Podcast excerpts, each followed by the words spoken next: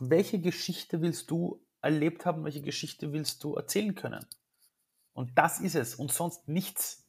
Mhm. Und, und solange du das lebst und dir versuchst, diese Geschichte zu bauen, dass du dann später zurückblickst und sagst, es war nicht immer leicht, ich habe nicht immer alles richtig gemacht, aber fuck, es war mein Weg. Wenn du dieses Bild von dir hast, dann kannst du es nicht falsch machen. Und das Lustige ist, die Menschen, die genauso denken, die waren auch nie nicht erfolgreich. Hi und herzlich willkommen zu Female Business, der Nushu Podcast. Und wie schön, dass du auch diese Woche wieder dabei bist. Ich bin Melly Schütze, Gründerin von Nushu, dem branchenübergreifenden und positionsunabhängigen Frauennetzwerk mit einem Ziel. Wir wollen mehr Weiblichkeit in die Wirtschaft bringen. Ja, und Kraft meines Amtes darf ich in diesem Podcast wunderbare Persönlichkeiten vors Mikro bekommen. Und in dieser Woche haben wir mal einen Mann zu Gast. Und zwar Ali Malotti ist internationaler Unternehmer, Gründer von Watchadu EU, Jugendbotschafter, Keynote Speaker, Investor, Berater und Autor. Und in unserem Gespräch geht es darum, warum Beharrlichkeit so eine wahnsinnig wichtige Karriereeigenschaft ist und warum wir unser Statusdenken öfter mal ad acta legen sollten. Fragst du dich, wie es beruflich für dich weitergehen kann? Bist auf der Suche nach Sparingspartnerinnen, mit denen du dich über deine beruflichen Herausforderungen austauschen kannst? Dann solltest du dir auf jeden Fall Nushu anschauen. Nushu ist das größte branchen- und positionsunabhängige Frauennetzwerk in der Dachregion, wo du auf like-minded Frauen aus diversen Branchen und Positionen triffst und in den Austausch auf Augenhöhe gehen kannst, um neue Perspektiven und Ideen für deine berufliche Weiterentwicklung finden kannst. Um diesen Austausch zu ermöglichen, hast du als Member Zugang zu 160 Online- und In-Person Veranstaltungen, wo du neue Impulse bekommst und in den direkten offenen Dialog mit anderen kommst. Diese Events variieren zwischen Panel Talks, Workshops, Lesungen, Speed-Netzwerken und vielen anderen Formaten zu unterschiedlichen Uhrzeiten und diversen Themen. Auch nach Veranstaltungen kannst du mit der App Nushu Connect mit den anderen Membern connected bleiben. Falls du deine Skills in Bereichen wie Leadership und Sichtbarkeit aufpeppen willst, dann kannst du dich auch für unsere Academy Journeys anmelden, wo du gezielt in kleinen Gruppen deine Skills ausbauen kannst. Mit Nushu hast du einen Circle of Trust wo der Gedanke von einem Miteinander im Mittelpunkt steht. Wir sind füreinander da, wollen lernen, wachsen, connecten und natürlich Spaß dabei haben. Denn indem wir zusammenkommen und uns gegenseitig empowern, können wir nicht nur unsere eigenen beruflichen Herausforderungen angehen, sondern machen auch die Wirtschaft weiblicher. Klingt spannend? Dann melde dich jetzt für unseren Newsletter an und erfahre mehr über Nushu. Den Link dazu findest du in den Show Notes. Lieber Ali, ich freue mich sehr, dass du heute bei uns bist. Herzlich willkommen. Vielen, vielen Dank für die Einladung. Wo erwischt wir dich gerade, Ali? Jetzt gerade in Wien im Homeoffice, weil ich meine Tochter gerade vorhin in den Kindergarten gebracht habe und sie später auch wiederhole und deshalb habe ich alle Meetings heute ins Homeoffice gelegt. In Wien in Wien im Homeoffice. Und hast du denn einen Kaffee vor dir? Es ist jetzt Montag, 10.13 Uhr. Wie schaut's da aus, Ali? Ich habe einen Kaffee und zwar einen, einen Kaffee mit ein bisschen Kokosöl drinnen, einem Stück Butter und sogar der Bulletproof Coffee. Ich bin einer von diesen Wahnsinnigen, der das wow. wirklich macht. Und den habe ich gerade vor mir und zwei Gläser Wasser. Zwei okay, ganz das, große Gläser Wasser. Das braucht man dann auch als Gegengewicht. Wie viele von diesen äh, Kaffees trinkst du denn pro Tag? Na, von so einem nur einen. Okay. Und wenn ich alleine zu Hause bin, trinke ich eigentlich überhaupt keinen Kaffee. Wenn ich allerdings im Büro bin, weiß nicht, mhm. woran das liegt, sind es dann schon mal so drei, vier, vielleicht sogar manchmal fünf Kaffees, ja. Ja, Kaffee ist ein sehr soziales und verbindendes Getränk, habe ich immer den Eindruck. Ja, auch bei Kaffee bilde ich mir dann ein, ich bin irgendwie dann wichtiger. Ah, also irgendwie ah. sitzt man so in Meetings, hat einen Kaffee und irgendwie kann ich jetzt die Werbung mit George Clooney, keine Ahnung. Ja, aber, aber ich finde mich dann auf jeden Fall irgendwie cooler. Okay, verstehe. Und sag mal, du hast schon gesagt, du hast deine, deine Lütte schon in die Kita gebracht. Was hast du denn heute schon erlebt ansonsten, Ali? Naja, ich war gestern Abend bei einem Basketballturnier, das ich gespielt habe. Und das hat mich total motiviert und deshalb bin ich heute schon um relativ früh aufgewacht äh, und habe wirklich ein paar Minuten nur in der Stille verbracht. Dann mit der Familie alles hergerichtet. Ähm, mit meiner, mit meiner Frau in der Früh, wir schauen immer drauf, uns doch irgendwie Zeit zu nehmen, gemeinsam zu reden, wie es uns geht. Dann spielt meine Tochter meistens dann irgendwie im Wohnzimmer irgendwas, dann, dann holt sie mich dazu, dann spiele ich mit. Und dann zwischen acht und neun bringe ich sie mal so in den Kindergarten. dann komme ich nach Hause und überlege mir dann, okay, wie schaut der heutige Tag eigentlich aus? Das heißt, wirklich erlebt, wahrscheinlich eher langweilige Dinge auf den ersten Blick, aber diese Dinge sind halt unfassbar wichtig für mich, damit ich stabil in die Woche starte. Also ich finde, du hast schon eine ganze Menge erlebt. Wann stehst du denn dann auf, Ali? Das klingt so nach einem genüsslichen, geruhsamen Start in den Tag und das finde ich voll schön. Naja, ich habe ich hab zwischen meinem 27. Lebensjahr und meinem 40. Lebensjahr im Schnitt jede Nacht fünf Stunden geschlafen. Wow. Was jetzt nicht so smart ist. Und dann habe ich irgendwie so letztes Jahr geschnallt, nee, das kann es jetzt nicht sein. Und jetzt schaue ich schon drauf, dass ich so meine sieben, acht Stunden schlaf. Und wann stehe ich auf? Es gibt manchmal Tage, da stehe ich um fünf Uhr auf, wenn ich Lust habe. Da gehe ich aber halt auch früher schlafen, muss man auch sagen. Und dann gibt es Tage, wo ich im Schnitt irgendwann zwischen 6 Uhr und 7.30 Uhr aufstehe. Aber meistens muss man ganz ehrlich sagen, wenn meine Tochter wach ist, dann sind wir alle wach. Und die Kleine steht aktuell irgendwie zwischen 6.30 Uhr und 7 Uhr auf und dann ist sie wach und möchte sofort spielen und sofort was essen und sofort alles haben. Das heißt, in der Sekunde sind wir alle wach. Das ist eigentlich so schön, ne? In, die, in der Früh so zu starten mit Ich will jetzt alles, wie es deine Tochter tut. Irgendwie auch inspirierend, oder nicht? Ja, ich, ich bin aber genauso. Also ich glaube, ja? ich glaube, die Leidtragende ist wirklich meine Frau, weil als sie mich kennengelernt hat, ich bin, ich bin auch so einer. Ich, ich stehe irgendwie auf in der Früh und, und bin sofort so, ich könnte eine Happy Peppy Musik hören auf Spotify, herumtanzen und alles und, und das kann, glaube ich, schon sehr anstrengend sein, ja. ja, kommt drauf an. Wenn man eher so Typ Morgenmuffel ist, dann ist das wahrscheinlich das, was, ja, ja, was man dann nicht vielleicht so ganz ab kann. Aber umso ja. schöner, dass ihr da euren Weg gefunden habt. Ich möchte mit dir über ganz viele spannende Themen heute sprechen, unter anderem aber erstmal so ein bisschen die Herleitung für unsere ZuhörerInnen. Dein Unternehmen Watcher Do ist ja eine Online-Job-Plattform, die es Menschen ermöglicht, mehr über verschiedene Berufe und Karrieremöglichkeiten zu erfahren.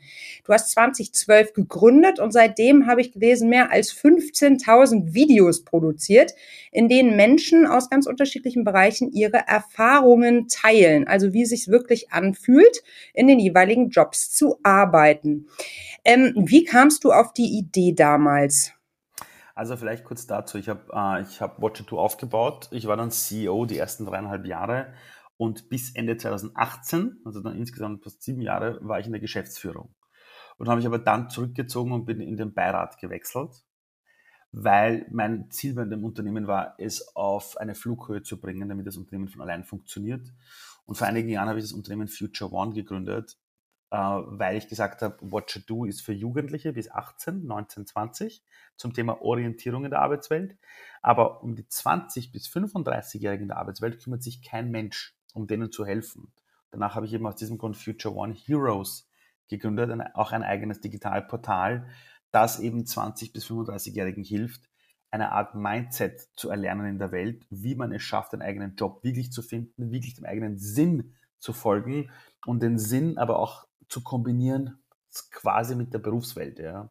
Und warum habe ich das damals gemacht? Ähm, also der Hauptgrund war, ich war Lehrer, vor über 15, äh, vor über 10 Jahren war ich Lehrer in einem Gymnasium und habe gemerkt, wenn wir eine bessere Gesellschaft wollen, müssen wir in die Menschen investieren, die die Erwachsenen von morgen sind. Das sind junge Leute. Und um die hat sich halt kein Mensch gekümmert. Die Politik nicht, die Unternehmen nicht, niemand. Jeder, jeder schimpft nur über junge Menschen. Äh, und mit jungen Menschen meine ich aber auch bis, bis 30, bis 35. Jeder sagt heute über die ganzen Generationen, die 27, 28 Jahre alt sind, nein, die wollen ja nicht arbeiten, die sind faul, die sind dieses und jenes. Das habe ich damals schon gemerkt als Lehrer und habe gedacht, es müsste Tools geben, es müsste Produkte geben, am besten was digital ist, das Menschen hilft, in dieser Welt Orientierung zu finden, aber auch, welches Mindset benötige ich, äh, um mit dieser Welt klarzukommen. Und das bringt dir auch niemand bei. Und das war der Hauptgrund, dann Unternehmer zu werden, diese Dinge in die Welt zu bringen. Hast du das Gefühl, als wäre die Orientierungslosigkeit wirklich das Kernproblem? Das Problem bei einem Menschen ist, ähm, wenn ein Kind geboren wird, und ich arbeite eben auch viel mit Kindern, und du fragst Kinder, was sie interessiert, die wissen es in dem Augenblick. Die wissen, wo ihre Neugierde liegt. Das wissen die alle. Nur dann kommt eine große Zeit der Verwirrung, wo wir den Kindern sagen, nur wenn du null Fehler machst in der Schule und eine Eins im Test hast, dann bist du gut für die Arbeitswelt da draußen.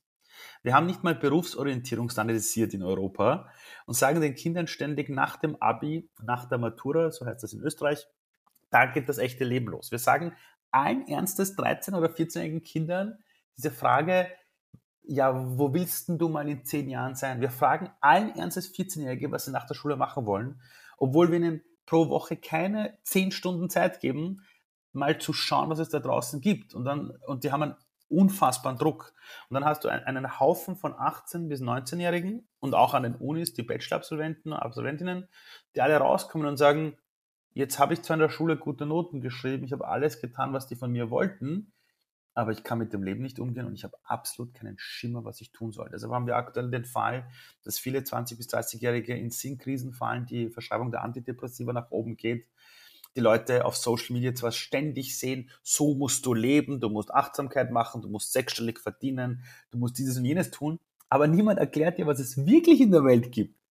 Und das war für mich wichtig, diese Lücke zu schließen und die Orientierungslosigkeit ist noch schlimmer geworden, weil wenn du orientierungslos bist und nicht weißt, wie du damit umgehst, passiert Folgendes. Du machst etwas, was andere dir sagen, damit du ihnen gefällst. Das heißt, du wirst zu einem Objekt der Erwartung anderer Menschen dann kommst du in die Arbeitswelt, tust brav die Dinge, die andere wollen, und dann passiert das, was heute aktuell in der Arbeitswelt ständig passiert. Zwischen 35 und 40 meistens herum hast du einen Burnout, ähm, weil du dich als Fehler im System fühlst. Du hast das Gefühl, irgendwas stimmt mit dir nicht. Du passt da nicht rein. Du willst auch deine Leidenschaften leben. Du willst auch irgendwie wissen, wozu in der Früh aufstehen. Du willst nicht nur auf die Rente warten. Deshalb haben wir auch den Fall am Arbeitsmarkt, dass einfach viele junge Menschen und junge Erwachsene einfach sagen, ich will nicht mehr so arbeiten wie meine Eltern, die durch die Arbeit krank geworden sind. Aber wenn man sie fragt, ja, was willst du dann beruflich machen, sagen sie oft, ich weiß, wie die Arbeit sein soll, aber was ich machen will, keine Ahnung. Kann ich total gut nachvollziehen. Also als ich mich damals äh, ja orientieren musste, auch nach dem Abi, was machst du jetzt? Ich glaube, da gab es in Deutschland irgendwie um die 4000 äh, Studienplätze. Irre.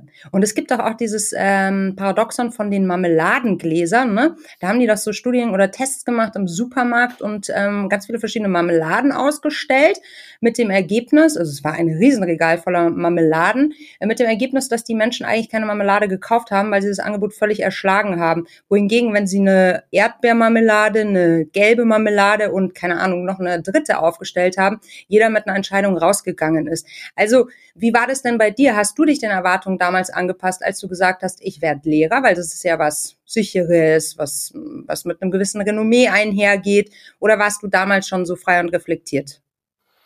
Also das, was du gerade beschrieben hast, das Fear mhm. of Missing Out, das wird ja immer yes, schlimmer. FOMO. also ich hatte ja das Riesenglück in meiner Jugend, gab es einen Fernseher mit zwei Kanälen, das war, das war ORF1 und ORF2 und es gab Radio, das habe ich aber nicht gehört. Das heißt, meine Inputkanäle für Möglichkeiten waren sehr beschränkt. Und maximal gab es irgendwelche Flugblätter oder es gab den Otto Versandkatalog oder solche Sachen. Ja. Heute kämpft alles in dieser Welt um deine Aufmerksamkeit und die Leute sind komplett lost, weil man ihnen ständig sagt, was sie tun könnten. Und die sehen bei anderen, wie es funktioniert, wollen das auch machen, rennen den Dingen hinterher und am Ende des Tages sind alle müde. Die Leute sind erschlagen, die sind total müde. Und es zeigen Studien, dass du nach 17 oder 18 Uhr einfach total müde bist in der heutigen Arbeitswelt. Und das ist genau der Zeitpunkt, wo es auf Social Media am besten ist zu posten, weil da die meisten Leute auf der Couch liegen, total fertig sind und sich verlieren in diesem Endlos-Scrolling. Sei es jetzt auf TikTok oder Instagram. das heißt, dieses Fear of Missing Out, also zu viele Optionen, das ist einfach nicht gut. Ja, das, das tut uns wirklich nicht gut. Und bei mir war es aber so, als Jugendlicher wusste ich nicht, was ich machen soll. Aber was mich schon immer interessiert hat, war, warum Menschen tun, was sie tun. Das heißt, ich habe als Kind extrem neugierig immer heraus, äh, versucht herauszufinden, warum ist jemand Polizist geworden, warum ist jemand im Marketing, warum ist einer Lehrer geworden. Und ich wollte als Kind immer ein Handbuch der Lebensgeschichten. Ich habe mir als Kind immer gedacht, warum haben wir in der Schule Bücher für alles, also für Mathe, Deutsch, Geschichte, für alles gibt es Bücher, was gut ist. Aber die wichtigste Frage des Lebens, was kann ich aus meinem Leben machen, dafür gibt es einfach kein Buch. Nichts. Und das war so die erste Idee. Ich hätte gern so ein Buch. Und meine Lehrer und Lerner haben mich damals ausgelacht, haben gesagt, ist zwar eine nette Idee, Ali, aber weißt du, wie schwierig das ist, ein Handbuch der Lebensgeschichten zu machen? Wer soll das drucken? Wer soll das finanzieren? Welche Geschichten müssen wir einfangen? Die ganze Welt kannst du ja nie damit erreichen. Und es stimmt, es gab damals kein Internet, ja, in der Art und Weise. Und ich habe aber dann die Schule hinge hingeschmissen, weil als ich 13 Jahre alt war, haben sich meine Eltern scheiden lassen. Ich habe begonnen zu stottern und habe deshalb die Schule hingeschmissen, weil ich Angst hatte vor dem Abi oder vor der Matura dort irgendwie mündlich reden zu müssen. Und hatte dann das Glück in meinem Leben, dass ich aufgrund dieses Nachteils unfassbar viele Jobs gemacht habe. Also wenn du Ali Malocci heißt und du bist wie ich in einem Flüchtlingsheim aufgewachsen und du bist Schulabbrecher und du stotterst, dann musst du dich durchkämpfen. Das heißt, ich war plötzlich gezwungen, unfassbar viel machen zu müssen. Ich musste Boden putzen, ich war Kellner, ich war Partyfotograf, ich habe so viele Jobs in meinem Leben gemacht und habe dadurch erst gemerkt, oh wow, erst wenn ich am Arbeitsmarkt Dinge probiere und mit Menschen rede, sehe ich erstens, welche Jobs es aller gibt, von denen mir in der Schule oder auch in der Uni dann später kein Mensch was erzählt hat. Und ich sehe, worin ich verdammt gut bin und was mir eigentlich nicht liegt. Das heißt, durch dieses echte Aufprallen auf die Realität der Welt habe ich plötzlich für mich die Erfahrung gemacht, wow, was will ich machen, was nicht. Und ich habe relativ früh gemerkt, ich möchte Menschen führen, ich möchte Menschen empowern und ich möchte jungen Leuten erzählen, auf was es im Leben wirklich ankommt. Und ich habe dann eine Ausbildung gemacht zum Softwareentwickler. Also ich habe eine Abendschule dann gemacht für Software Engineering neben diesen Vollzeitjobs, wo ich Boden geputzt habe. Und habe aber Software Engineering studiert, weil ich es nur für mich gemacht habe. Ich hatte Glück, dass ein Mentor in meinem Leben plötzlich da war, der mit zu mir gesagt hat, Ali, wenn du orientierungslos bist, folge deiner Freude. Also wenn du der Freude folgst, deiner innersten Freude, kannst du es nicht falsch machen. Und meine Freude war damals alles mit Computer und Informatik. Er hat gesagt, folge der Freude, mach dort eine Ausbildung. Da habe ich eine Ausbildung gemacht im Bereich Software Engineering. Und in der Schule waren meine Zeugnisse Katastrophe, also wirklich katastrophal. Aber bei dieser Ausbildung war ich plötzlich der Beste von allen. Mit Auszeichnung habe ich das damals absolviert. Habe dann auch studiert, habe einen Bachelor of Science in verteilte Computersysteme. Da war ich ein Jahr schneller als alle Studenten. Da habe ich den Bachelor in zwei Jahren gemacht statt in drei Jahren. Und da habe ich dann realisiert, hey, wenn du der Freude folgst, dann hast du unfassbare Energie und du saugst sowieso alles auf. Und dann bin ich Konzernmanager geworden, also zuerst Unternehmensberater bei Siemens im SAP-Bereich, habe ziemlich große Konzerne beraten im Bereich SAP-Transformation. Dann wurde ich abgeworben von einem US-Konzern und war dort einer der jüngsten Führungskräfte in Europa im Alter von 27. Und dann starb plötzlich mein Vater und ich hatte einen Burnout, also eine große Sinnkrise, weil ich auch in diesem Konzern damals nur für Kohle gearbeitet habe. Also jeder hat dort nur für Kohle gearbeitet. Und dann in dieser Sinnkrise kam die große Frage, was willst du wirklich? Und dann habe ich mir gedacht, naja gut, als ich ein Kind war, die Menschen, die mich wirklich beeinflusst haben, positiv waren Lehrer und Lernen. Und deshalb wurde ich dann Lehrer. Das war der Grund, Lehrer zu werden.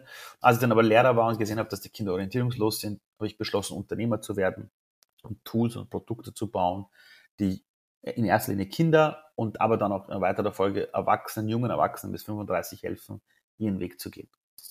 Super spannende Geschichte, Ali, gar keine Frage. Ähm, du sagtest gerade, als du dann im Konzern angekommen bist, ging es dann eigentlich nur noch um die Kohle. Das heißt, die Freude ist verloren gegangen, obwohl du ja eigentlich darauf hingearbeitet hattest. Kann man also, das so sagen? Also Konzerne können tolle Orte sein und mhm. das Unternehmen, wo ich damals gearbeitet habe, Sun Microsystems, war mein Traumarbeitgeber. Ich habe mich über 70 Mal damals, äh, als ich noch die Ausbildung gemacht habe, habe ich mich über 70 Mal dort beworben. Dann war ich endlich dort und habe gedacht, wie geil ist das? Nur als ich dort hingekommen bin, stand das Unternehmen kurz vor dem Verkauf. Das heißt, intern herrschte Angst. Die Frage war, wer kauft uns? Wer bleibt noch? Wenn wir gekauft werden, wird die Hälfte der Belegschaft rausgeschmissen oder nicht? Das heißt, als ich dort hingekommen bin, war plötzlich eine, ein Ort der Angst da. Und bei dem Ort der Angst versucht sich jeder an Dingen festzuhalten, die er hat. Und damals war es halt, wer hat das bessere Firmenauto, wer verdient mehr Geld, wer hat mehr Aktienoptionen. Und der Sinn, warum ich eigentlich dorthin gehen wollte, und ich wollte mit Technologie immer die Welt besser machen. Das war immer einer, einer meiner Hauptgründe, dass wir Menschen Mensch bleiben können und die Technologie uns unterstützt. Das war plötzlich weg. Da ging es dann nur mehr darum, wer macht wann welchen Quartalsabschluss. Und ich habe gut verdient, ich habe wirklich gut verdient, hatte auch ein tolles Firmenauto, habe mich so damit getröstet. Aber als mein Vater plötzlich verstorben ist, habe ich plötzlich die Endlichkeit des Lebens bei mir vor der Haustür gehabt.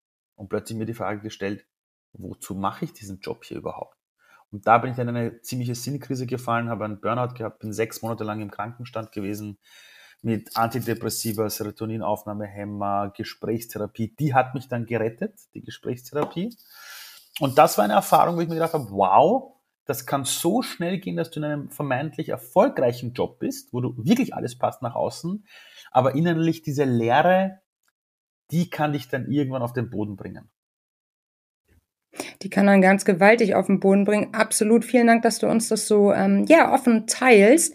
Gerne. Jetzt stelle ich mir so die große Frage. Also ich gehe mit allen Sachen mit, die du, du, die du sagst, weiß aber auch, dass gerade so dieser Druck, dass man einen sinnvollen Job ausführen soll, der idealerweise dem eigenen Purpose äh, folgt, auch echt ja auch nicht ohne ist. Meinst du auch, dass man einen Job machen kann mit einer vollen Distanz zur Tätigkeit? Ja, ist auch mhm. gesund. Also ich sage mhm. auch allen Menschen, du bist nicht dein Job.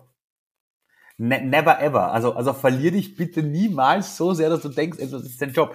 Wenn du etwas gründest, ganz am Anfang, dann brauchst du wirklich dieses Mindset, ich bin mein Job. Absolut. Weil, sonst hast du die Energie gar nicht, das aufzubauen. Ja. Aber du musst realisieren, dass das okay ist für zwei, drei Jahre vielleicht, ja. Ist voll okay, vielleicht auch noch ein bisschen länger.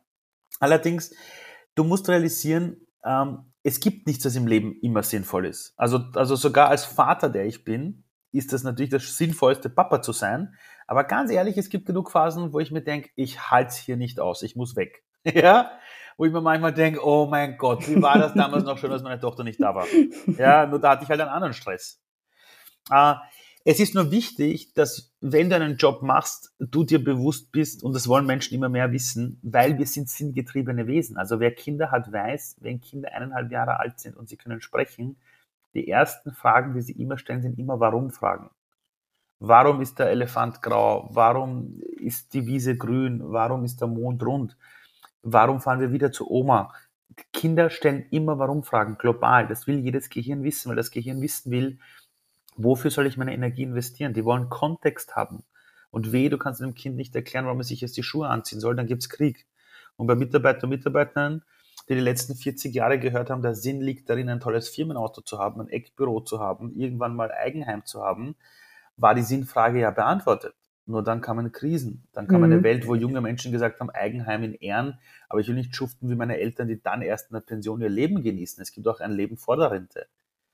Und diese Sinnthematik, die stellen sich heute viele, weil wir sinngetriebene Wesen sind. Allerdings muss man realisieren, und ich habe das erlebt, ich kenne Menschen, die Boden putzen und die sehen in ihrem Job mehr Sinn als manchmal der eine Banker, der 400.000 im Jahr verdient. Ich habe Menschen erlebt, die Boden putzen und sagen, weil ich meinen Job in der Früh um 5 Uhr in der Früh gut mache und in dieser Firma Boden putze, kommen die Mitarbeiter und Mitarbeiterinnen des Unternehmens in der Früh ins Büro und, und, und haben den Gedanken, wow, ich arbeite gern bei dieser Firma, weil bei uns schaut so sauber und so gut aus.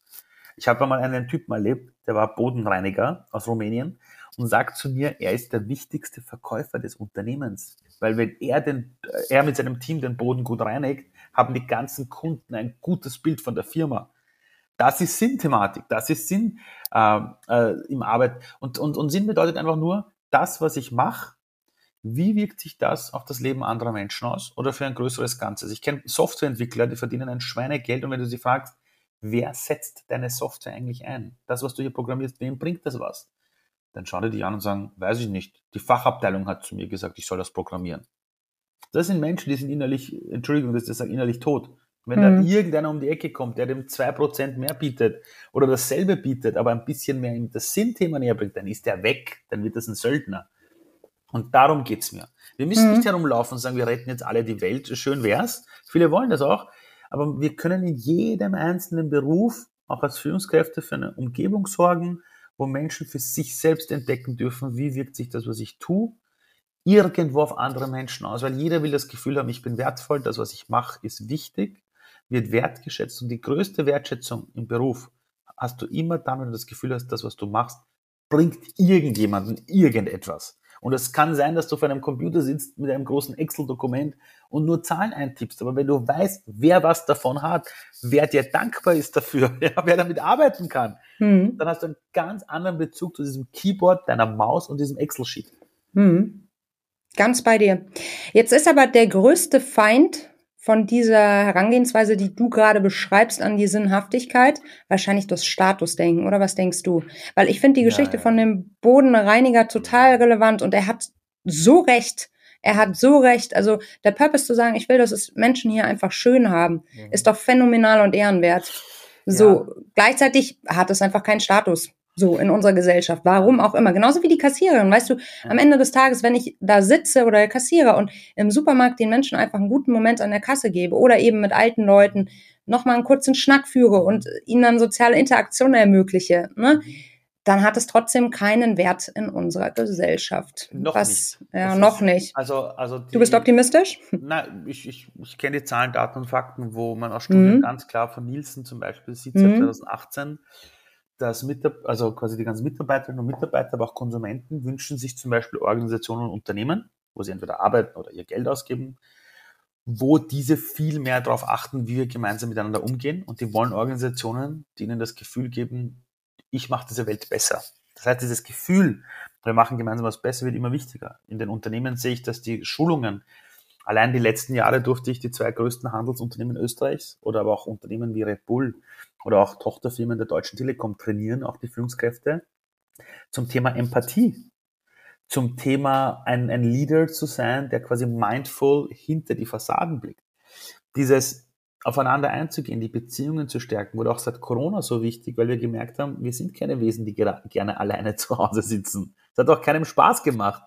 Ähm, als, als es während Corona hieß, wir dürfen nur in die Supermärkte einkaufen gehen. Wie oft sind Menschen äh, zweimal am Tag in den Supermarkt gegangen, weil es ihr einziges Highlight war, andere ja. zu sehen und zu grüßen. Das heißt, das heißt, diese Welt hat uns dazu geführt, dass wir realisiert haben, wie wichtig uns diese Beziehungsebene ist. Und beim Thema Status. Wir reden immer, dass Status nichts Gutes ist. Das Problem ist, wir sind statusgetriebene Wesen. Wir wollen alle einen höheren Status haben. Das Thema ist allerdings nur, die Statusdefinition hat sich verändert. Wenn du vor 20 Jahren als Mann einen Kinderwagen geschoben hast, war dein Status sehr niedrig. Haben alle gesagt, das ist kein echter Mann. Wenn du heute auf LinkedIn ein Foto postest und du schiebst den Kinderwagen, ist dein Status unfassbar hoch, weil du bist ein moderner Mann. So einen Mann will man heiraten. Wenn du früher vor 20 Jahren gesagt hast, ich bin vegan, hätte jeder gesagt, ach, geh in den Wald, ein paar Bäume umarmen. Heute ist der Status in Berlin, Prenzlauer Berg oder in Wien, in einen Laden zu gehen und geile vegane Küche zu essen. Es ist modern und cool geworden. Heute vegane Sneaker zu tragen, ist ein Statussymbol. Ein empathischer Leader zu sein, der nicht in der ersten Reihe steht, sondern der von hinten sein Team aufbaut, das ist heute das neue Statussymbol. Das heißt, Status ist immer wichtig für uns. Das Geile ist nur, dass wir Statusdefinitionen verändern können, indem wir es zu einem Lifestyle-Thema machen. Und der coole, und die coole Führungskraft in weißen Sneakern rumrennt, die vier Tage Woche macht. Vier Tage Woche. Früher warst du ein Minderleister. Wenn du heute deinen Job vier Tage Woche gut hinbekommst, äh, das ist ein Statussymbol, weil der Status ist, du hast einen Tag die Woche frei für dich. Früher warst du ein Loser, wenn du so gedacht hast. Das heißt, wir müssen verstehen, Status ist etwas, das werden wir nicht mitbekommen, also, also in der Welt nicht wegbekommen. Mhm. Das ist Teil von uns Menschen. Also wer sich mit, mit, mit Verhaltenspsychologie auskennt, ist, wir wollen immer einen höheren Status, auch gegenüber unseren besten Freunden. Immer. Bei dem einen ist es das Auto, bei den modernen Menschen ist es das Lastenfahrrad mit den Kindern. mhm. Das ist mhm. auch Status. Das ist alles mhm. Status. Mhm. Und wenn wir damit spielen und das verstehen, können wir unfassbar viele Verhaltensweisen von Menschen auch zum Positiven verändern. Mhm. Du hast ja gesagt, du hast dann begonnen, eben Lehrer zu sein. War das dann damals erstmal ein Statusverlust innerhalb deiner Blase? Na, ich habe für mich immer den Lehrerjob selbst definiert. Ich habe immer mhm. gesagt, äh, Eltern kannst du dir nicht aussuchen, aber mhm. durch die Hand von Lehrern und Lernern gehen wir alle durch. Und wir alle erinnern uns an den schlimmsten Lehrer in unserem Leben und an den coolsten Lehrer. Und ich habe yes. gesagt, ich möchte der coolste Lehrer sein, mhm. den man sich erinnert, oder die mhm. coolste Lehrerin. Und mein großes Ziel für die Welt ist, dass wir eines Tages, wenn du auf eine Party gehst und jemand fragst, und was machst du beruflich? Und die Person sagt, ich bin Lehrer, die Antwort sein muss, wow, du bist mhm. Lehrer geworden? Wie hast du das geschafft? Wie haben sie dich genommen? Boah, du musst ja richtig gut sein. Äh, ich träume wirklich von einer Welt, meine ich ganz ernst, wo wir verstehen, dass eigentlich die größten Führungskräfte eigentlich Lehrer sind, weil mhm. die haben jeder von uns, alle von uns, jeder und jede ist durch die Hände von Lehrern und Lernern gegangen. Und die mussten aber damals in der Schulklasse mit 20 bis 30 pubertierenden Jugendlichen auskommen. Ja. Die mussten denen was beibringen und die Emotionen managen und hatten dafür heiße 50 Minuten Zeit. Ist eine Katastrophe. In der modernen Führung weißt du, als Führungskraft kannst du nicht mehr als sieben Leute führen. Das geht nicht. Wenn du heute in eine gute Organisation gehst, in einen großen Konzern gehst und eine Führungskraft hätte theoretisch 25 Direct Reports, wird jeder sagen, das geht nicht. Du bist keine Führungskraft mehr, sondern nur mehr Administrator. Und als ich damals Lehrer geworden bin, das war für mich so dieses, ich definiere es einfach für mich neu. Ich werde einfach der coolste Lehrer. Ich habe auch meinen Schülern immer gesagt, wir sind per Du. Also ihr könnt es zu mir Ali sagen, weil ich bin zwar älter als ihr, aber das ist ein Zufall, weil ich bin früher geboren worden als ihr. Das ist sonst keine Kunst, Erwachsener zu sein. Dann habe ich ihnen auch immer gesagt, sie haben alle von Tag eins bei mir eine Eins im Zeugnis. Und sie haben jetzt ein Jahr lang Zeit, mir zu beweisen, sie wollen diese Eins nicht haben. Und in Österreich ist Eins die beste Note. Mhm. Das hm. heißt, ich habe den Unterricht komplett umgedreht und habe ihnen gesagt, ihr müsst mir beweisen, wenn ihr die Eins nicht äh, also in eurem Leben nicht haben wollt. Das heißt, ich hatte Schüler und Schülerinnen, die zu mir gesagt haben, Malocci oder dann Ali, haben sie gesagt, das ist das erste Mal meinem Leben, dass ich in einem Fach eine Eins habe. Oder ich habe auch zu denen gesagt, wenn ihr im Unterricht merkt an einem Tag, dass es euch zu langweilig ist und ihr merkt euch nichts, dann dürft ihr Pause machen. Weil ich weiß sowieso, dass wenn es euch nicht interessiert, ihr auch hier nichts lernt. Geht lieber raus an die frische Luft, geht spazieren, macht ein bisschen Sport. Ihr müsst hier nicht sitzen. Und das war etwas, das hat sich dann relativ schnell herumgesprochen in der Lehrerschaft. Und einige haben mich angefeindet, haben gesagt, das geht nicht. Andere haben gesagt, boah, cool, das würde ich mich auch gern trauen. Das heißt, da war wieder Status da. Und das ist immer eine Definitionsfrage, wie man das macht. Ja, das ist, glaube ich, das, und das ist das Schöne bei unseren Gedanken, bei uns Menschen. Mhm. Wir sind es, die festlegen, ob das, was wir machen, für unseren hohen Status hat oder nicht. Genauso wie dieser, dieser Putzmann aus Rumänien, der für sich festgelegt hat, ihm ist es relativ egal, was die Gesellschaft über ihn denkt. Er weiß, dass das, was er macht, wertvoll ist. Und bei dem hast du auch gesehen in deiner Körperhaltung oder seiner Energie, die er hatte, dass die ganz anders war als von anderen Menschen, die sich dem, den Glaubenssätzen der Gesellschaft hinschmeißen. Hm. Ali, was würdest du denn als Tipp mitgeben? Das ist ja ein Weg und ein Prozess, ne, dahin zu kommen. Es hat ja auch ganz, ganz viel mit Selbstermächtigung zu tun und Refle ja. Reflexion, was du beschreibst. Hast du irgendwie so einen so einen, so einen Kerntipp, einen Gedanke, den du teilen magst, wenn ja. sich gerade jemand in einer Phase der, naja, Unzufriedenheit befindet und mhm. die Sinnfrage stellt, die große. Ja. Ist das, was ich richtig, äh, was ich mache, wirklich das Richtige? Warum tue ich, was ich tue? Ja, also der größte Tipp ist, werde, werde zu dem Erwachsenen, den du dir als Kind in deinem Umfeld gewünscht hättest. Die erfolgreichsten Erwachsenen, die ich kenne, und mit Erfolg meine ich wirklich tiefe Zufriedenheit, ja, langfristig. Das sind die Menschen, die zu dem Erwachsenen geworden sind, den sie sich als Kind gewünscht haben. Das heißt, du hast das Kind vielleicht irgendjemanden cool gefunden oder du hättest dir gewünscht, dass in deiner Jugend mal jemand aufgetaucht wäre, der die und die Fähigkeiten gehabt hätte oder diese Skills gehabt hätte. In meiner Jugend war es zum Beispiel immer, ich habe mir gedacht, wie cool wäre das, wenn eines Tages jemand in die Schule kommt, der auch wie ich Flüchtling war, der vielleicht es auch schwer hatte als Kind, der vielleicht auch Stotterer war und der kommt in die Schule und ist plötzlich der coolste von allen und der erfolgreichste von allen. Und genau der Erwachsene habe ich versucht zu werden. also, also, also, also quasi unterbewusst. Das heißt, mhm. du musst dein Leben immer von hinten aufrollen. Wir werden ungefähr 100 Jahre alt und stell dir vor, am Ende deines Lebens, wenn du auf dein Leben zurückblickst, wer willst du gewesen sein? Das ist die einzige Frage, die es zu beantworten gilt. Es gibt keine andere Frage ist wichtig. Wenn du weißt, du bist 100, du liegst auf deinem Sterbebett oder wie auch immer, du blickst zurück. Welche Geschichte willst du erlebt haben? Welche Geschichte willst du erzählen können? Und das ist es und sonst nichts. Mhm. Und, und solange du das lebst und dir versuchst, diese Geschichte zu bauen, dass du dann später zurückblickst und sagst, es war nicht immer leicht, ich habe nicht immer alles richtig gemacht, aber fuck, es war mein Weg. Wenn du dieses Bild von dir hast, dann kannst du es nicht falsch machen. Und das Lustige ist, die Menschen, die genauso denken, die waren auch nie nicht erfolgreich. Ja, das muss, mhm. muss man sich auch vor Augen führen. Ja. Die meisten Leute leben ein Leben vor sich hin und dann passiert irgendwas, dann blicken sie zurück und sagen, shit, die letzten zehn Jahre habe ich gar nicht mein Leben gelebt, sondern die Erwartungshaltung mhm. anderer. Und das kannst mhm. du Gott sei Dank aushebeln, indem du mit dem Ende des Buches beginnst. Also auch gute Autoren oder auch gute Keynotes, die man hält, beginnen bei der Planung immer mit dem Ende. Immer. Du beginnst immer mit dem Ende auch bei einem Film, bei einem guten Film. Ein Film kann noch so gut sein im Kino, wenn das Ende dich enttäuscht, ist der ganze Film schlecht. Aber ein schlechter Film, dessen Ende genial ist, an den erinnerst du dich immer. Ich sage immer den Leuten, du bist hier auf der Welt, um eine Geschichte zu, zu schreiben, weil wenn du mal eines Tages gestorben bist, werden die Menschen sich nicht mehr an viel erinnern, außer die Geschichten, die du hinterlässt, welch, wie, so, wie du sie berührt hast, was du bewegt hast. Die werden nicht darüber reden, dass du tolle Umsätze oder Firmen gegründet hast, ja, sondern was du eher bewegt hast in deren Leben. Und wenn du das weißt, kannst du jetzt gute Entscheidungen treffen. Weil ich mit Leuten über die Sinn-Thematik rede, die bei mir manchmal sitzen, mache ich genau dieses Fenster auf, dann erzählen sie, beginnen sie zu träumen. Und dann schaue ich sie irgendwann an und sage, schau mal, eigentlich weißt du ja, was du willst. Ja. Ähm, und das bringt dann Menschen dann schon dazu, dass sie besser reflektieren können. Das ist ganz wichtig. Hm. Wenn du diese Erkenntnis hast, ja. Dann geht es aber auch ans Eingemachte. Ja, Weil dann also, hast du ja.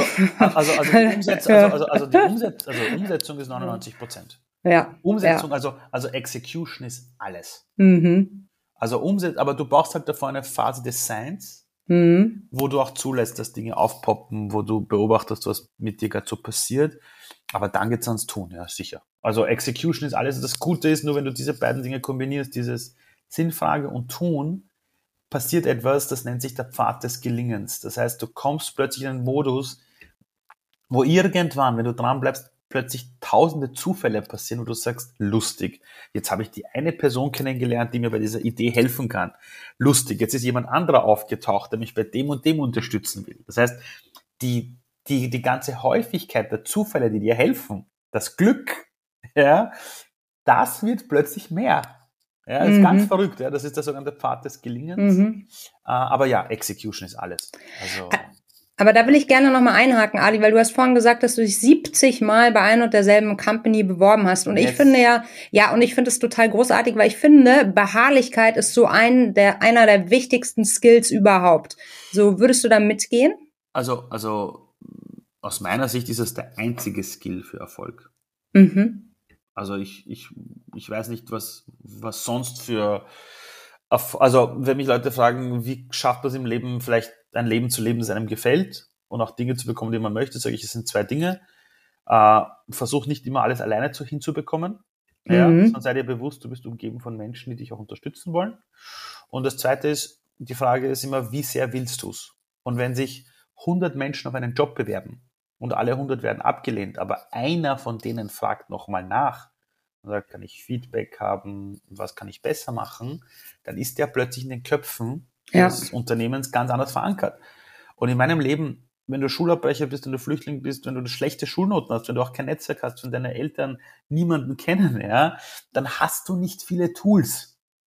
Aber was du hast ist, willst du es mehr als all die Wohlstandskinder oder nicht? Und ich habe in Österreich erlebt, dass die Menschen zwar alles haben, aber was sie nicht haben, ist Biss. Mhm. Auch in Deutschland. Das heißt, wenn die meisten Menschen in den letzten 40, 50 Jahren in einer Umgebung aufgewachsen sind, wo sie niemals für das kämpfen mussten, ist das unfassbar schön. Aber jemand, der sich das alles erkämpfen musste, der weiß halt, wenn mir irgendein Student heute erklärt, ja, ich habe mich jetzt zehnmal beworben in den letzten Monat und ich habe nicht mal eine Absage bekommen, dann lache ich den aus und sage, Bruder, ich habe mich damals am Tag 15 Mal beworben. Und wenn du Ali heißt, bekommst du eine Absage aus 100. Soll ich jammern jetzt deshalb? It is like it is. Also äh, die, die Realität des Lebens ist, du wirst wahrscheinlich mit 15 Jahren auch nicht die Liebe deines Lebens unbedingt immer kennenlernen, sondern dir wird wahrscheinlich das Herz auch mal vier, fünf Mal gebrochen werden. Und da bist du in einer Entwicklungsstufe dann die reife Person, die dann vielleicht ready ist für die Traumfrau oder für den Traummann. Ja, ähm, die Leute geben zu früh auf. Also, also für mich zum Beispiel, wer mich kennt, weiß, für mich gibt es kein Aufgeben. Als ich den österreichischen Präsidenten treffen wollte für die Plattform Watcher Do, um ihn zu interviewen, haben mich die Leute ausgelacht. Ich habe ihm eineinhalb Jahre jeden Montag in der Früh habe ich seiner Assistenz eine E-Mail geschrieben und nachtelefoniert, bis ich ihn hatte. Hm. Also, und das ist für mich so der einfachste Weg, um erfolgreich zu sein. Und das ist leider Gottes in einer Wohlstandsgesellschaft ach, nicht so ausgeprägt, weil die Leute hm. immer glauben, das Leben ist wie in einem Hollywood-Film, ja. Oder die Leute glauben, dass die Welt da draußen auf sie wartet. Und wenn sie sich fünfmal bewerben und, und keine Absage bekommen, sind die anderen immer schuld. Und ich sage immer, das stimmt nicht. Wenn du was willst, holst dir. Und wenn andere Leute nach zehnmal aufgeben und du der einzige Idiot bist, der es ein elftes Mal macht, dann wirst du der Idiot sein, der am Ende gewinnt. Mhm. und das ist aus meiner Sicht ein viel zu sehr unterschätzter Skill. Mhm. Mhm deckt sich eins zu eins mit meiner Lebenserfahrung. Dranbleiben ist alles. So, und warum auch aufhören auf dem Weg, wenn du schon angefangen hast? Die Frage stelle ich mir dann auch immer. Ne? Also solange das Ziel nicht erreicht ist. Ja, du bist ja schon was, losgegangen, ne? Aber, aber weißt du, was auch lustig ist? Sag mal. Die Leute reden auf Instagram immer von der Weg ist das Ziel, okay? Mhm. Kennst du diese ganzen Sprüche? Ja, ja, klar. Keiner hält sich dran. Mhm. Aber 70 Mal bei etwas dran zu bleiben, ist ja der Weg ist das Ziel. Ja, unbedingt. Ja, also, also, und die Leute checken es nicht. Die denken immer, Weg ist das Ziel heißt, ich bin in Bali und mache dort einen Yogakurs. Ja, so irgendwie, dann komme ich zurück in mein Leben und sage, Bali war besser. Mhm. Aber halt mhm. mein tägliches Leben nicht aus in Deutschland mhm. oder in mhm. Österreich. Mhm. Und das ist das, was die Leute nicht verstehen, dass das Ziel im Leben, ich sage den Leuten immer, du willst das Ziel nicht erreichen, weil das Ziel des Lebens irgendwann, aus jetziger Sicht, die Deadline, mhm. dann, dann, dann bist du tot. Ja, aber bis dahin gibt es ein Leben zu leben. Ja. Und ein großartiges ein, Leben. Ein großartiges Leben. Ja, voll. Nein, das voll. Leben ist so schön. Das Leben ist ja. so schön. Und Leute sagen, ja, aber das mit dem Klima und, und, die, und die Krisen. sage ich, ja, wann hat sich die Menschheit jeweils weiterentwickelt, wenn es keine Krisen gab? Diese Zeit der Nichtkrisen, äh, der Nichtkrisen der letzten 70 Jahre. Das heißt, in den letzten 70 Jahren in Europa war ja Frieden, ist ja wunderschön. Ja. Aber es hat uns dazu gebracht, dass wir als Gesellschaft glauben, wir bekommen nichts mehr hin. Wir mhm. haben ja mhm. ständig nur mehr Angst vor allem. Ich bin so genervt, wenn ich mit von erwachsenen Menschen, die als Babys gehen gelernt haben, die die Muttersprache gelernt haben, ohne Hilfe von außen, von Menschen, die in der Nachkriegszeit Europa aufgebaut haben, obwohl Nachkriegszeit alles nur quasi großartig Schutt und Asche war. Die Leute, die das Ganze nicht miterlebt haben, die in den letzten 40 Jahren in Wohlstand geboren worden sind, wenn die mir alle erzählen, wie schwierig alles ist, sage ich, Alter, geh eine Woche in ein Flüchtlingsheim. Hm. Äh, dann, dann, dann wirst du merken, du kannst dein Leben trotzdem hoffnungsvoll leben. Ja, auch wenn du keine Chancen hast, ja, auch wenn du weniger Möglichkeiten hast. Aber dieses Herumgejammer ist aus meiner Sicht eines der größten Probleme, die wir aktuell haben. Und das Problem ist, dass junge Erwachsene, also wenn du heute so 20 Jahre alt bist und du kommst in den Arbeitsmarkt oder mit 25, wenn du lauter Erwachsene hast, die nur so über die Welt reden, natürlich denkst du als Jugendlicher, ja klar, es hat eine Sogwirkung. Ja, genau klar. so ist es. Mhm. Und das ist euch Erwachsenen auch in der Arbeitswelt, auch Führungskräften, passt auf eure Worte auf. Mhm. Weil Worte erschaffen Realität. Mhm. Ein sehr leidenschaftliches, flammendes, äh, ein flammender Appell für mehr Biss. Äh, Finde ich richtig gut, Ali. Ähm, bissig geht's jetzt auch weiter. Ich würde gerne mit dir spielen, eine Runde Quick and Dirty. Das geht so, ich stelle dir eine Frage und du antwortest idealerweise in einem Satz. Ready? Passt, schaffe ich. Los. Sehr gut. Was war der Moment, der für dich dein bislang größtes Erfolgserlebnis war? Als ich meine Frau das erste Mal gesehen habe und gewusst habe, die werde ich eines Tages heiraten. Oh. Was liest du gerade? Ich lese gerade ein Buch, ähm, The Practice of Groundness heißt es. Das ist ein Buch für High Achiever, wie sie lernen, Long-Term Erfolg in ihrem Leben über Jahrzehnte hinzubekommen. Kannst du empfehlen? Ja, Wahnsinn. Super Buch. Was ist dein persönlicher Kraftort? Das ist wirklich unsere Wohnung. Das cool. ist unser Wohnzimmer, wenn ich einfach da sitzen kann und schauen kann. Was war die größte Herausforderung in deiner Karriere in den letzten sechs Monaten? Mmh mir einzugestehen, dass sogar wenn du nach so vielen Jahren bei so vielen Dingen so unfassbar erfolgreich bist, immer dann, wenn du am Peak bist, das Leben zu dir kommt und dich zwingt, dass du wieder von der Raupe in einen Transformationsprozess zum Schmetterling gehst. Das heißt, die letzten Jahre habe ich tausende Keynotes gehalten. Jetzt merke ich, dass sich meine Jobrolle als Speaker und, und Experte jetzt auf den nächsten Level kommt und ich keine Ahnung habe, wie das funktionieren soll und mir das verdammt viel Angst macht. Wer hat dich in deiner Karriere bisher am meisten unterstützt? Es waren mehrere Menschen. Es war meine Mama. Äh, dann eine große Zeit meines Lebens war ich selbst. Zwischen 20 und 30, da war ich ziemlich lost. Dann war es sicher meine Co-Founder bei What You Do. Dann die letzten Jahre meine Managerin, die Martina und halt meine Frau. Witzigerweise immer Frauen. Ah, außer meine Co-Founder bei Watch Do. ja. Welche Situation in deiner Karriere würdest du heute ganz anders angehen als damals? Ich habe, ich hätte viel früher gegründet. Also, was ich Angst hatte vor Unternehmertum, weil niemand in meiner Familie hat das gemacht. Ich hätte mir gewünscht, viel früher unternehmerisch tätig gewesen zu sein. Was war dein größtes Learning in den letzten zwei Jahren? Wie viele Vorurteile auch ich immer wieder noch in meinem Leben habe, obwohl ich mir auf die Fahne geheftet habe, gegen Vorurteile in dieser Welt vorzugehen. Wenn du eine Sache auf der Welt sofort ändern könntest, welche wäre das? Die Wertschätzung für Lehrer und Lernen heben, jedem Lehrer einen Assistenten zur Verfügung stellen und zu schauen, dass nicht jeder Lehrer oder Lernen werden kann. Wie ist deine Definition von Feminismus und bist du Feminist? Ich bin Feminist und ich glaube daran, dass Feminismus in nicht Frauenthema ist, sondern Männerthema genauso, weil er in erster Linie den Männern etwas bringt. weil endlich der Mann auch mal der Vater sein kann, auch mal zu Hause sein kann, nicht immer der falsche, starke Mann sein muss. Die Definition von Feminismus ist eine Welt, in der es egal ist, wer du bist, woher du kommst, auf welchen Namen du hörst, wenn du liebst. Du bist gut genug, so wie du bist und mehr. Du musst nicht repariert werden.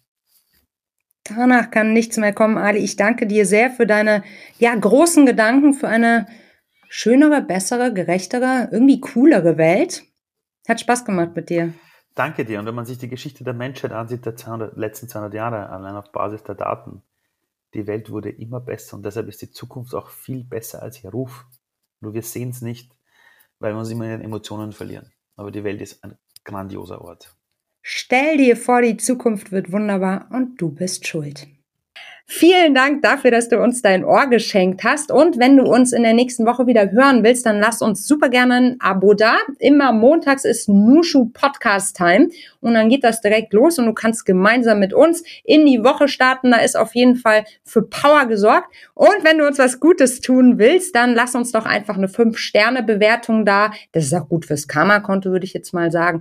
Geht bei Spotify, bei Apple Podcast und ja, über einen Kommentar freuen wir uns natürlich auch immer sehr um zu hören, was du so denkst, wenn du uns hörst. In diesem Sinne, wir hören uns nächste Woche. Bis dahin, Rock'n'Roll, deine Melli.